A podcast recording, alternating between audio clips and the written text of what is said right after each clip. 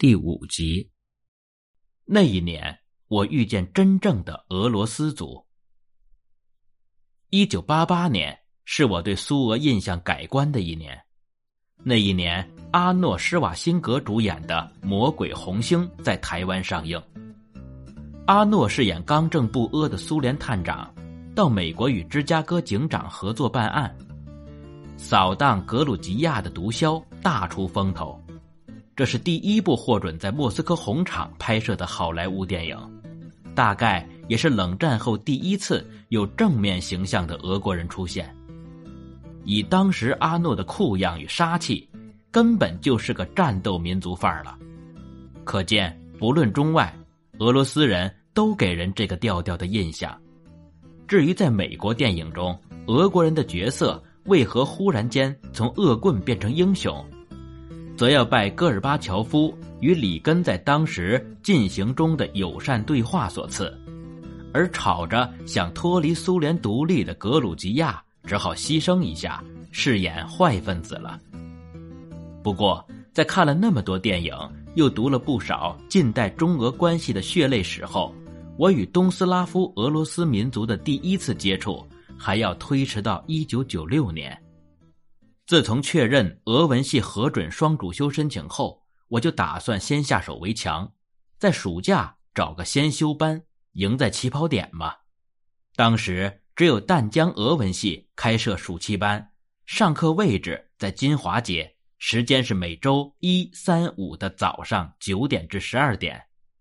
第一堂课时，我终于第一次亲眼见到过往心目中没良心的苏俄人，当然。苏俄早已解体，事实上，苏俄本身就是一个积非成市的说法，因为这个简称苏俄的苏维埃俄国存在的时间仅为革命后不久的1917年至1922年，之后由简称苏联的苏维埃社会主义共和国联邦所取代。总之，当时一个活生生的东斯拉夫俄罗斯人走进教室。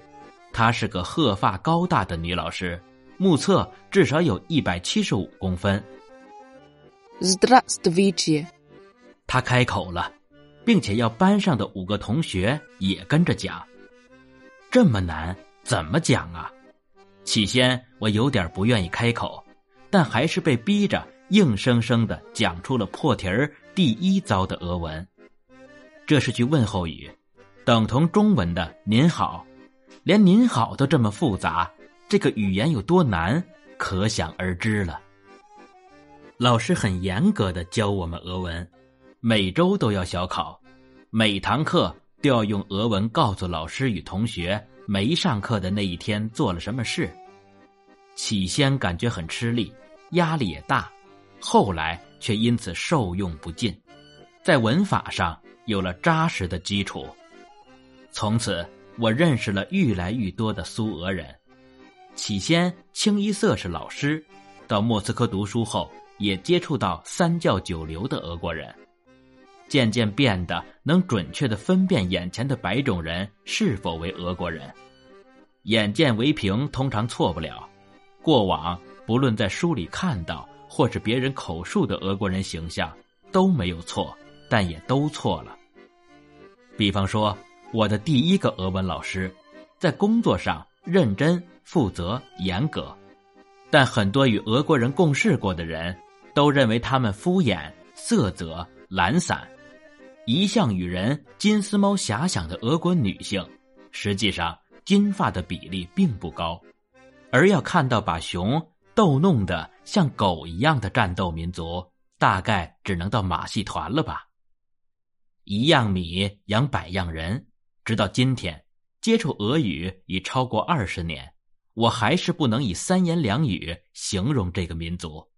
也许要再一个二十年吧。黄脸孔的俄国人，在俄文系时，我上过一系列认识俄国的课程，其中有段课文是这样介绍俄国的：在俄罗斯的土地上生活的民族。高达一百九十三个，其中俄罗斯族占百分之七十七点七。俄国人口共有一亿四千多万，算算也有三千多万人属于少数民族。因此，虽然八成以上的俄国人是典型外国人模样，但还有上百万的人口是跟我们一样黑眼睛、黑头发、黄皮肤的亚洲面孔。